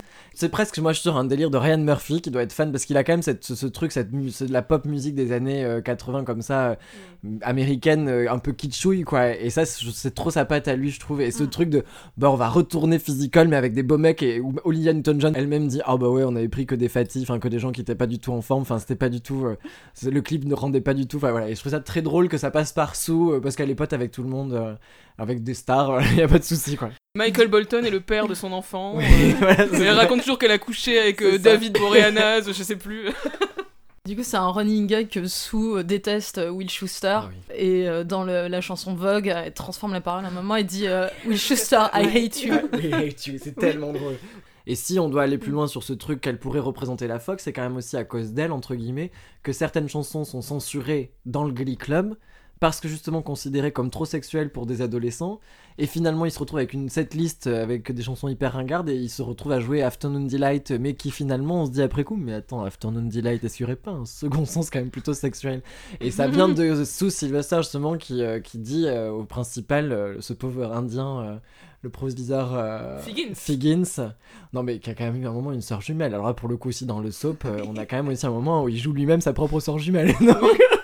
Oui, oui, ça c'est particulièrement euh, Voilà. grotesque. Et qu'à part dire euh, We don't have enough budget, euh, il, il- il dit pas grand chose, quoi. Elle le met devant le fait que le Glee Club chante des chansons trop sexuelles et qu'il faut censurer tout ça. Moi, je voulais faire un, un florilège des blagues de, de Sue sur les cheveux Ah de, oui. de Will Schuster. Ah oui, Alors, pour l'info, j'ai les mêmes cheveux que Will Schuster et qu'il m'arrive de porter des gilets. Maintenant, Fanny, quand tu veux. Non, mais en fait, je les ai pas dans l'ordre mais, euh, de mémoire. Il y en a un où elle dit euh, Je j'ai pas confiance avec un homme aux cheveux bouclés, je peux pas m'empêcher d'imaginer des petits oiseaux qui, qui laissent des, euh, des, brindilles. non, des œufs, des œufs là-dedans et je trouve ça dégoûtant. Ou encore souvent, elle lui dit qu'il a des petits lutins dans ses cheveux ou qu'il met de la graisse sur ses cheveux. Voilà, elle a quelque chose sur ses cheveux et à un moment donné, qui le féminise du coup aussi. qui le féminise. Et à un moment donné, on apprend que, là toujours, il y a ce truc euh, toujours autoréflexif de Glee, on apprend que si elle fait tant de blagues sur ses cheveux, c'est parce que Elle est jalouse. elle, elle est jalouse et que en, à cause du napalm ou je sais pas quoi qu'elle a mis sur ses cheveux quand elle était petite. euh, Elle a pas pu les laisser pousser. Enfin voilà. Mais- mais je trouvais ça marrant, ces, ces blagues absurdes Oui. et récurrentes. Totalement. Même si je me sens tout le temps visé du coup à chaque fois. mais- Alors, un personnage intéressant sur lequel on voulait un peu revenir avec Fanny, c'est le personnage de Shannon slash Sheldon Beast. Donc là, Mm. là le coach euh, de l'équipe de football à partir de la saison 2. Donc c'est un personnage qui a été créé lui aussi pour l'actrice qui interprète, qui s'appelle Dot Mary Jones. Elle avait travaillé avec l'équipe de Glee sur des séries précédentes. Et elle a demandé à Brad Falchuk si elle pouvait être dans Glee parce qu'elle était fan de la série. Donc, euh, requête à laquelle il a accédé. C'est pas mal quand même. C'est un chic type. Alors ouais, c'est un personnage que je trouve hyper intéressant, euh, que j'aime beaucoup, mais euh, dont l'évolution pose question et je trouve le rend délicat à analyser sur l'ensemble de la série. Parce que c'est donc un personnage qui va transitionner, donc euh, transitionner de genre féminin à genre masculin, à la dernière saison, donc euh, euh, à la sixième saison. Originellement, il s'agit donc d'un personnage que je trouve très intéressant de femme virile, euh, qui va euh, drastiquement à l'encontre de tous les canons. Alors, il me semble que Dot Mary Jones était euh, elle-même catcheuse, ou je dis une bêtise. En tout cas, c'est quelque chose qui est attribué au personnage. Elle, elle est très très musclée, très très Oui. baraquée. Je crois qu'elle était haltérophile. Haltérophile, voilà. Ouais. Et c'est évoqué par la série, euh, le fait qu'elle aille à l'encontre des canons, donc Mm. ça donne lieu à des développements parfois cringy, parfois intéressants. Ouais. D'ailleurs, Sue elle-même se moque parfois de la masculinité Oui. de Beast. Et donc ce côté vraiment intéressant de cette virilité euh, chez une femme va être, je m'excuse, mais je trouve un peu gâché en Bah fait par le, le twist final parce que cette transidentité du personnage m'apparaît vraiment plaquée sur le personnage à la fin de la série euh, comme un peu une facilité. Moi, je trouve euh, effectivement que cette fin. euh, En fait, c'est bouclé en deux épisodes. À la limite, si ça avait été développé correctement, mais là, elle arrive à l'épisode 2 de la saison 6, elle dit. euh, Enfin, il, il dit euh, Je suis un homme, etc. Quelques épisodes plus tard, il revient et ça y est, il a transitionné, et puis. Il essaie d'assumer ça, il y a quelques personnes qui se moquent de lui, mais bon, finalement, ça va. Enfin, il y a quelque chose où c'est- un peu bâclé. Ouais. On dirait qu'ils avaient besoin de s'être dit, oh, on n'a pas encore fait les trans female to male, vite, faisons-le. Ouais, c'est pour ça que moi personnellement j'ai eu du mal à y croire. Alors évidemment, loin de moi l'idée d'invalider l'identification de qui que ce soit, hein, mais comme on parle d'un personnage de fiction, personnellement je le trouve mal écrit, mal amené, Mm. et je trouve que des choses comme ça, ça dessert vraiment la représentation. Enfin, on est toujours en train de se poser la question est-ce qu'on doit prendre tout type de Mhm. représentation? Quand c'est si maladroitement amené, ça me semble euh, plutôt une mauvaise chose qu'une bonne chose, même si bon, il y a toujours un personnage trans euh, de plus à la télévision. Bon, c'est évidemment quelque chose à, à Ouais. saluer. Euh, mais là, euh, ce qui me gêne vraiment, c'est que c'est même en contradiction avec ce qui est dit à l'intérieur de la série, et notamment lors de la deuxième saison, donc l'épisode de Never Been Kissed. Le personnage de, de Beast dit Je ne suis pas gay, tu sais, enfin, elle, s'adresse à Will. Euh, je sais que je ne peux être un peu intimidante parfois, mais à l'intérieur de moi, tout au fond, où personne ne peut la voir, je suis juste une fille. Ouais. Est-ce que je suis folle de vouloir simplement qu'on me le rappelle parfois? Et je trouve vraiment Bah qu'une oui. telle réplique, pour une personne qui se pose des questions Bah sur oui. son identité de genre, enfin voilà, elle aurait pas dit ça Mais si non, elle est. euh, C'est si ce elle qui rend sa cette, transition euh, pas crédible et c'est ce qui justement ce qui dérange en fait. Effectivement, au début, l'arc euh, quand même est là-dessus sur le fait que c'est une femme qui se sent femme mais qui ne se sent pas à l'aise dans son corps de femme. Donc à la rigueur l'appeler Beast, bon, même si c'est limite, mais ok. Mais du coup, euh, pour finalement, euh, oui, ça faisait un peu genre, bah tiens, hop, euh, il nous reste un truc à faire, on le fait, euh, on a qu'à le Ouais. Mais le traitement de la transidentité d'Angly est pas, dans l'ensemble, pas très pertinent. Il y a une première approche de cette question, donc c'est avec le personnage de Wade slash Unique. Donc en saison 3, épisode 16, puis assez régulièrement en saison 4. Mais euh, en fait, c'est jamais très clair euh, si c'est vraiment une femme trans, euh, c'est un personnage non binaire, gender queer, ou si c'est juste un, un homme Mais qui ces termes n'existaient pas Anna, à l'époque. et encore, je me demande si on ne disait pas transsexuel encore à l'époque, tu vois. Donc, Mais du coup, il y a un mais mo- oui, c'était pas clair. Il y a un moment très gênant où ils en discutent parce que lui, bon, ou elle, bon, elle en fait, elle dit qu'elle se sent femme, elle veut aller Mm. dans les toilettes des femmes, donc il y a tout un truc comme ça qui, qui pourrait être intéressant, mais c'est pas très bien traité. Il y a même une discussion moment très gênante, une discussion entre les profs du lycée et puis quelques élèves, je sais plus exactement, et puis ils disent un truc du genre c'est un garçon mais qui s'identifie comme fille. Enfin, ça Ah c'est bah, vraiment un truc ouais. où ils, ils sont très loin d'avoir compris les questions transidentité. Je pense qu'on pourrait plus, enfin qu'il y aurait Ah des non. gens qui repasseraient derrière aujourd'hui pour dire euh, faites gaffe à ce que vous dites. Oui, oui, oui, c'est clair. Oui, et dans The Glee Project, euh, le personnage de Unique. Unique. Unique, on voit qu'il est vraiment poussé euh, pour euh, se retravestir. Il l'a fait une fois, spontanément. Et après, il a été poussé. Ils se sont dit qu'ils vont réintégrer ça dans, euh, dans Glee. Je sais pas si on parlera du Glee Project après en soi, mais c'est effectivement c'est les mêmes méthodes, je pense, que pour la série. Il faut pousser à l'extrême, euh, voilà. ce truc-là. Parfois, cette logique-là, elle est poussée de manière un petit peu gênante. Ils sont demandés aux candidats d'aller à fond dans leur vulnérabilité et de se dévoiler et que c'est ce qui va les intéresser en tant que scénariste, etc. Mais ça amène à faire une grosse confusion entre réalité. et- Alors, du coup, une des candidates euh, dévoile son, son viol, etc. Ça devient de Mm. plus en plus gênant. Et donc, le show récupère des valeurs prônées par la série, mais ça affiche des limites parce que bien sûr, c'est écrit. Enfin, c'est scénarisé et là, il y a un basculement entre. euh, qui est parfois un peu gênant dans le. Bah, du coup, c'est un peu. euh, de Glee Project, c'était le, le- le projet qui s'est monté en parallèle de Glee pour euh, caster euh, des. C'était un télécrochet quoi. Voilà. Ouais, Mais donc, du coup, on touche Confusion. complètement du doigt euh, la télé-réalité, enfin tout ce truc-là, et effectivement, du coup. euh, Mais qui était pas très loin de la façon de recruter, enfin d'écrire en tout cas les personnages. Sauf que là, Ouais. malheureusement, on, on parlait vraiment à des vraies personnes en leur disant, hey, ça serait vraiment bien que t'insistes encore plus Ouais. sur ça. Oui, ça Puis on, leur demande d'être professionnels, d'être d'acteurs, de jouer la comédie, mais d'être authentique. Mhm. Et ça, ça, ça, ça amène une confusion qui est très dérangeante. Oui, c'est vraiment- ça vient, c'est les codes de la télé-réalité et qu'on retrouve du coup d'Angly après sur la, toujours pareil, le stéréotypage des personnages. Euh, Fanny voulait parler du personnage de Burt, donc qui est le père de Ah oui. Kurt. Un très beau personnage. Oui. Euh, joué par Mike O'Malley, Ouais. qu'on reverra après dans The Good Place. Tout à fait. C'est ça, Fanny, j'ai fait oh Burt. Et oui, je voulais en parler parce qu'en fait, c'est un personnage qui m'est apparu euh, beaucoup plus positif euh, au revisionnage que dans mon souvenir.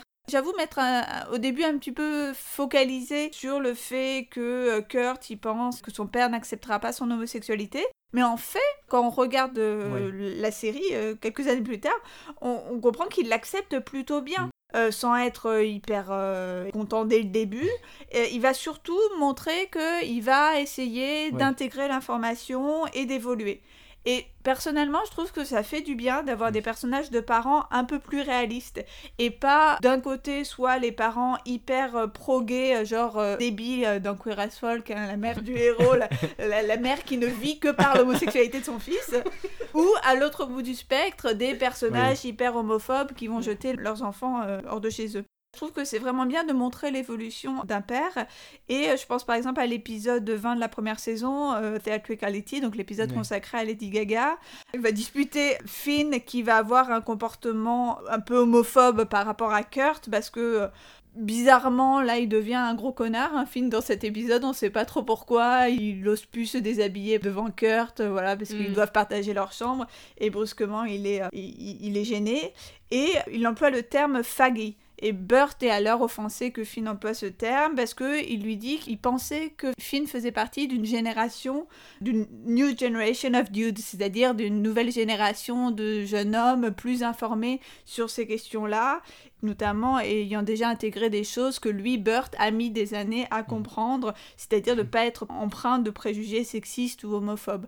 Donc je trouvais ça vraiment touchant, ce père qui Ouais. va euh, s'opposer à, à son euh, beau-fils pour défendre euh, son fils, même si au tout début, il n'était pas forcément en accord avec euh, la sexualité Oui. de, de son fils. Et euh, à plusieurs reprises, on va voir cette ambivalence du personnage qui va toujours vouloir protéger son fils en le mettant en garde, notamment euh, lors de, de l'épisode Prom Queen, où il va dire à Kurt de d'essayer de pas forcément s'exposer et en allant au bal de promo en portant un kilt. Il lui dit mais est-ce que c'est pas un peu risqué? Est-ce que t'attires pas les, euh, les sarcasmes? Il veut le protéger et bon Kurt à chaque fois a des réactions un peu ambivalentes où il, a, il ressent toujours ça comme une limitation de, de sa liberté mais à chaque fois on montre que son père bon il y a un côté qui montre aussi que le père avait un peu raison parce que finalement ça va mal se finir enfin Mm. donc voilà c'est ambigu Mais je trouve que c'est vraiment un personnage fin, positif, euh, qui évolue et que ça fait du bien d'avoir des personnages comme ça dans Glee. Des personnages un peu fins, ça manque. C'est exactement ce que j'allais te dire, c'est que Voilà. c'est ça qui est très agréable avec lui, c'est que justement, moi, le souvenir que j'en ai, c'est moi, dès le début, moi, je me rappelle du coming out de Kurt, enfin, quand il pense qu'il est en couple avec Brittany, euh, Mm. parce qu'il répète euh, Single Ladies, et qu'en fait, non, euh, cette scène, elle est hyper marquante, et justement, alors peut-être la patte de Ryan Murphy aussi, euh, y est pour quelque chose, enfin, il fallait peut-être euh, pas faire n'importe quoi avec ce coming out, et enfin, sûrement qu'ils étaient très attendus au tournant, euh, peut-être à cette époque, c'était quand même le sujet en vogue, Mm. entre guillemets, enfin, l'homosexualité, au-delà de, nous, aujourd'hui, on parle des trans, des gender fluid et tout ça, mais déjà, faire une belle scène de coming out gay à la télé sur la Fox, je pense qu'il fallait bien la gérer. Et justement, Burt, il fait une super passation parce que c'est l'américain moyen. euh, On est dans le pathos, il a perdu sa femme, donc euh, enfin, on peut pas lui en vouloir à cet homme de toute façon. Enfin, il y a vraiment toute une mise en place qui fait que il a la sympathie de tous les gens qui regardent la série en tout cas. Donc du coup voilà, c'est pour ça que c'est agréable effectivement d'avoir un peu de subtilité. Donc Glee peut le faire quand même des fois.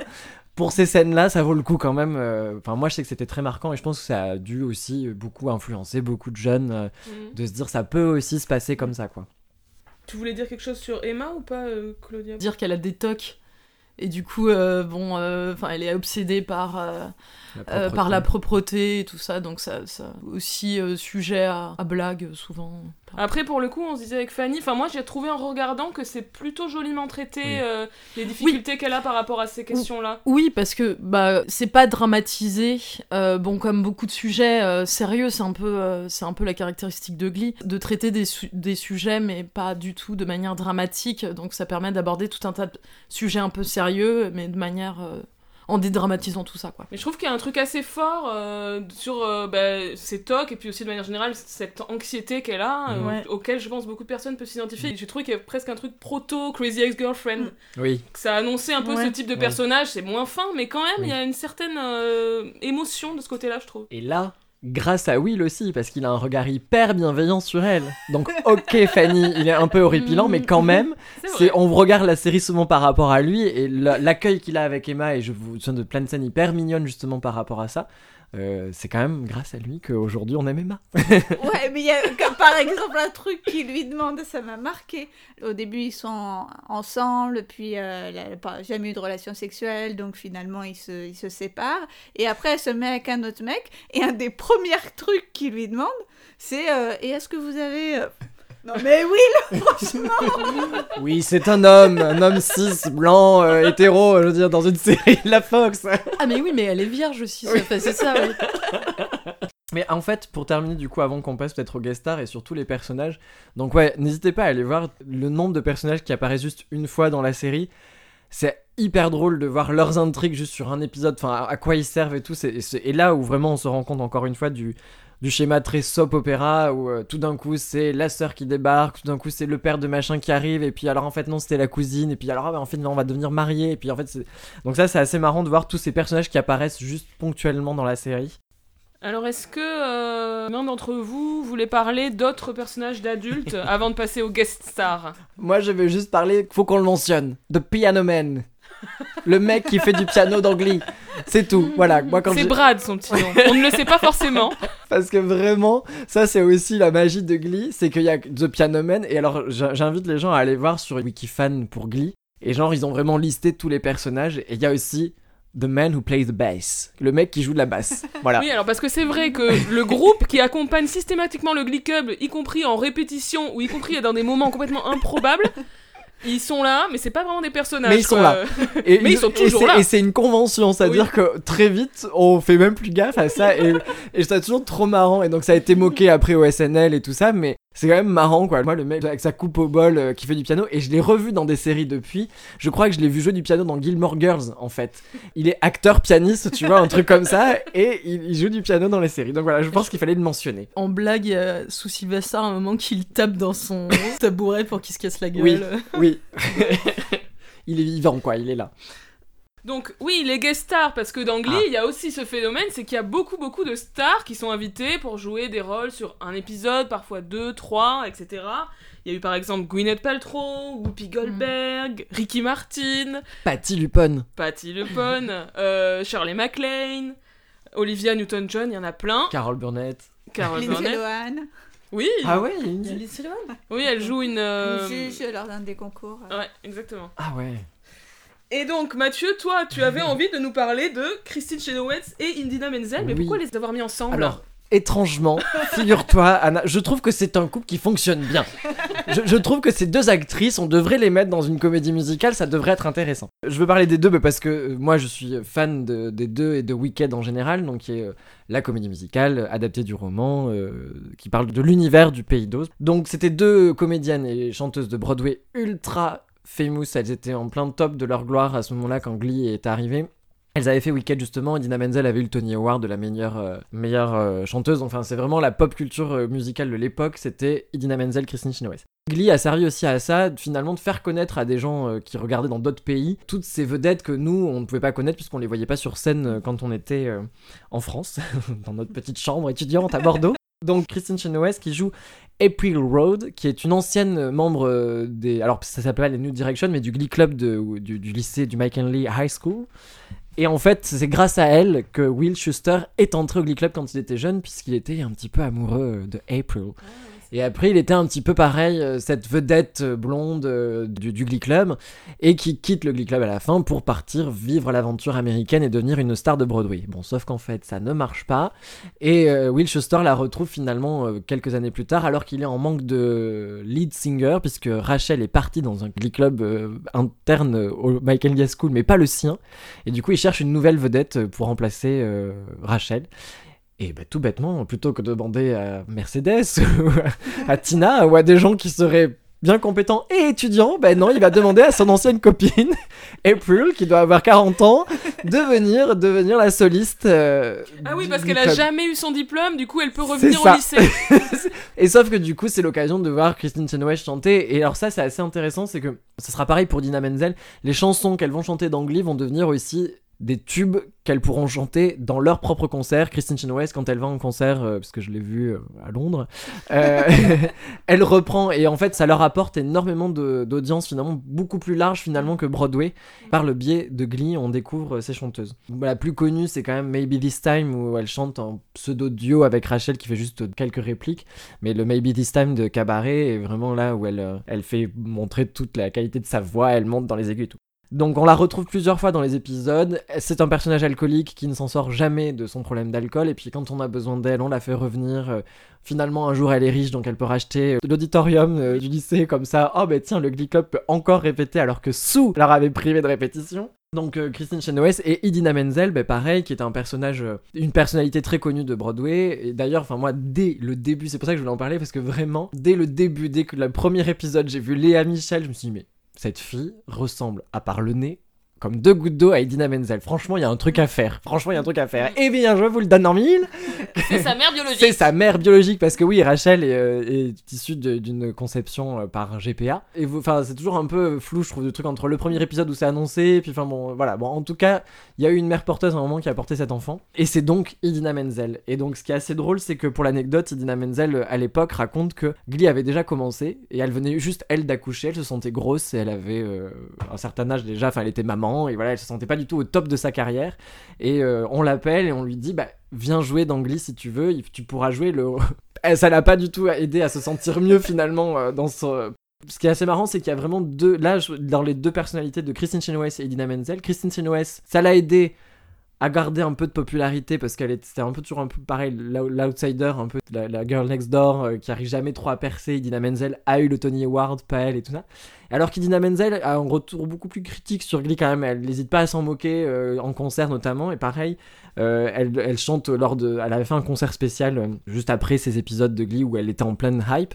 Et elle chante Poker Face, qu'elle chante en duo normalement dans, le, dans la série. Et la façon dont elle l'introduit est magique où elle explique que bon, bah, gardez en tête que c'est une scène de réunion entre une mère et sa fille, d'accord? Alors moi, on me dit Poker Face, ok, mais pourquoi en fait? Parce que moi, ce- je mettais un double sens quand même à cette chanson. Parce que oui, enfin, même Lady Gaga, elle a avoué plus tard que c'était quand même l'histoire d'une femme bi qui affiche une poker face devant son homme pour pas qu'il se rende compte qu'elle pourrait penser à une femme. Plus la réplique I'm not bluffing with my muffin euh, que Lady Gaga nomme elle-même comme sa vulve. Voilà, donc imaginer une mère et une fille. Donc c'est pour ça, Fanny, qu'on disait les moments what the fuck de la série. Tiens, euh, on va faire réunir une mère et une fille. Alors elles ont des beaux moments, I Dream the Dream, etc. Mais euh, Poker Face, euh, c'était vraiment juste pour la... C'est dans la stratégie de détournement de la série, euh, tout Ouais. le temps de prendre le contrepoint les chansons. C'est ça. S'il faut parler de ça, moi j'ai toute une liste de chansons utilisées de manière complètement what the fuck. Ah oui, oui. Alors attends, attends, je l'ai quelque part. Oui, j'avais noté pour plus tard, mais je vais le dire maintenant. Cette étrange habitude d'utiliser les chansons dans un contexte qui n'a absolument rien à voir avec l'original. Par exemple, I Want to Hold Your Hand, chanté par Kurt à propos de son père qui est à l'hôpital. J'ai pas compris. Alors que I Want to Hold Your Hand, donc la chanson des Beatles, certes c'est I Want to Hold Your Hand, mais en fait c'est une chanson, c'est sexuel. Enfin, c'est. Ah, ça ne veut pas juste dire je veux te tenir la main. Mince. Ah, en fait, non, et là, c'est très bizarre. Ah, les Acafellas, euh, quand ils reprennent façon boys band euh, des chansons, euh, je sais plus. Alors, Les- les Acafellas, ça, c'est tout un truc. Attends, j'ai aussi euh, Somebody That I Used to Know, donc chanson d'amour et de rupture chantée par Blaine et son frère, j'ai pas compris. The Rain in Spain, euh, Ah non mais ça, non mais ça, non mais en version rock. je ne peux pas m'empêcher de rire quand je vois ça. J'ai beau être très ouvert sur la comédie musicale, j'accepte la version française. Vraiment, j'ai j'ai fait beaucoup de, de trajets, mais là quand je vois The Rain in Spain chanter en rock dans une salle de classe et c'est amené de manière tellement, mais tellement non quoi. Non, mais ce Et qui est hilarant, des- c'est que c'est au moment où il, il révise ses cours de géo, c'est Puck donc. Oui oui. Et qu'on n'a pas trop parlé de ce personnage qui est, qui est pas mal à plein d'égards. Bon, là, en, en l'occurrence, il révise ses cours de géo. Et donc, on lui chante cette chanson et ça lui permet d'apprendre sa leçon. Et après, non, c'est ridicule. Il fait hein, donc euh, un- une interrogation de géographie et les questions, c'est. Où pleut-il le plus en Espagne? Il est, il est là. In the plain Où est-ce que euh, il y a le moins d'ouragans? Hartford, Hereford and Hampshire? C'est ridicule. Donc, référence à la chanson de My, My Fair Fair Lady. Lady. Parfois, le, le détournement, justement, il est assez discret. Et ça se réfère plus aux clips qu'aux paroles de Mm. chansons. Et il y en a un, un que je trouve assez marrant, c'est Tong Song, que Will Schuster chante devant Emma.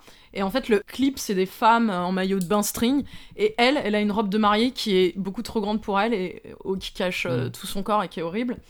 Euh, et du coup, il y a des détails vestimentaires qui font allusion au clip, mais d'une manière détournée. Enfin, il y a plein de trucs comme ça, euh, des fois assez subtils.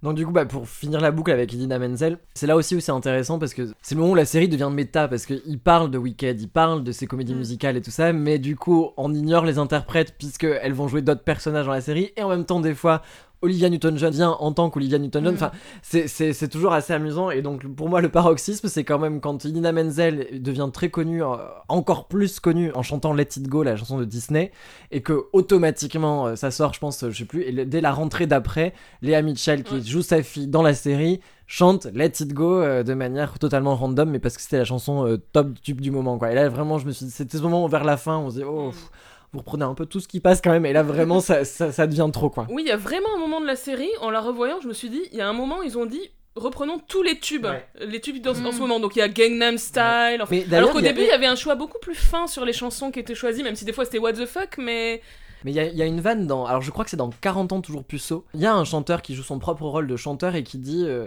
Oh là, ça, ça roule pour moi en ce moment. euh, J'ai eu les petits jeunes de Glee qui ont fait un épisode spécial sur mon groupe ou je sais pas quoi. Et du coup, euh, je, je touche vachement de royalties. Enfin, c'est devenu même un truc euh, pop culture Mm. finalement, encore une fois, où, Ouais, ouais. où c'était entendu que bah, Glee ça devenait un peu le jukebox d'une époque quoi.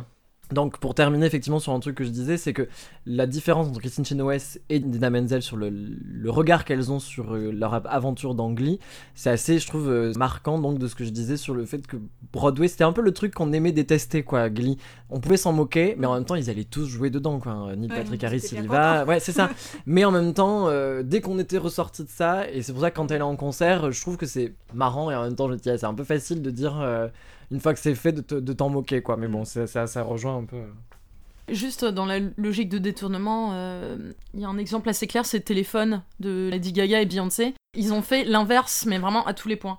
Alors que euh, le duo de Beyoncé et Lady Gaga, ça se veut féministe et solidaire, bah là on a une, Mm. une bataille entre les deux filles, et donc entre Rachel et... Et oui. Sunshine. Ah, Ouais, ah oui. Sunshine. Et alors que le clip est complètement kitsch, plein de couleurs, etc. Là, c'est tout à fait épuré, euh, c'est dans des toilettes, euh, il y a du blanc partout. euh. Donc c'est vraiment tout le temps, tout le temps dans le détournement, tout le temps, quoi. Et la meilleure réplique de Sue Sylvester à la fin de cette chanson, qui débarque dans les toilettes et qui leur dit Shut Oui, up Et ça, quand Et même. qui- Alors que c'est le climax de la chanson, c'est- ça, Et coupe. ça- euh, ça, ça, voilà. c'était. ouais, fallait le dire. J'ai vu passer sur Twitter récemment quelqu'un qui repostait ce- cet extrait en disant quand même souvenez-vous ce grand moment de télévision et tous les gens parce que ça a marqué tout le monde quand même cette scène elle est Ouais, ouais, particulièrement ouais, ouais, euh, cette scène. euh, what the fuck hein, là encore une fois Là, c'était là, c'était vraiment l'exemple what the fuck. Pour finir, juste euh, pour cette question de représentation, j'avais noté un truc sur, le, sur les stéréotypes et justement que tous les personnages peuvent être euh, résumés en peu de mots. Rachel, euh, star du Glee Club, euh, talentueuse, ambitieuse, qui rêve de devenir une star. Finn Hudson, le quarterback idiot de l'équipe de football. Will Schuster, l'optimiste professeur de chant. Sue Sylvester, la coach agressive et masculine. Kurt Hummel, le gay efféminé passionné par la mode. Artie Abrams, le nerd en lunettes et en fauteuil roulant. Mercedes Jones, la diva noire en surpoids. Oui, oui. Tian l'asiatique timide, Queen Fabrel, la capitaine des Pom Pom Girls, blonde et garce, Brittany Spears, la blonde et cervelée également Pom Pom Girl, Santana Lopez, la latina exotique, et Emma Pillsbury, l'assistante sociale un peu folle. Voilà, souvent euh, représentant majoritairement des personnes pouvant souffrir d'exclusion sociale.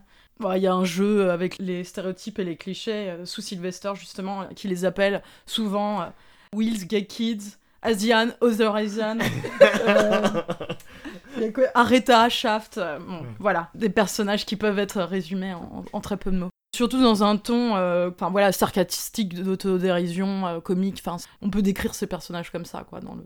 Mais après se pose quand même toujours la question de est-ce que le fait de reconnaître qu'on joue sur les stéréotypes, euh, ça dédouane de l'emploi des stéréotypes? Parce que c'est un peu facile en fait. C'est un peu aussi ce que fait euh, Pitch Perfect lorsqu'on joue sur les stéréotypes de, euh, par exemple, la grosse pour le personnage incarné par Rebel Wilson. euh, c'est très assumé.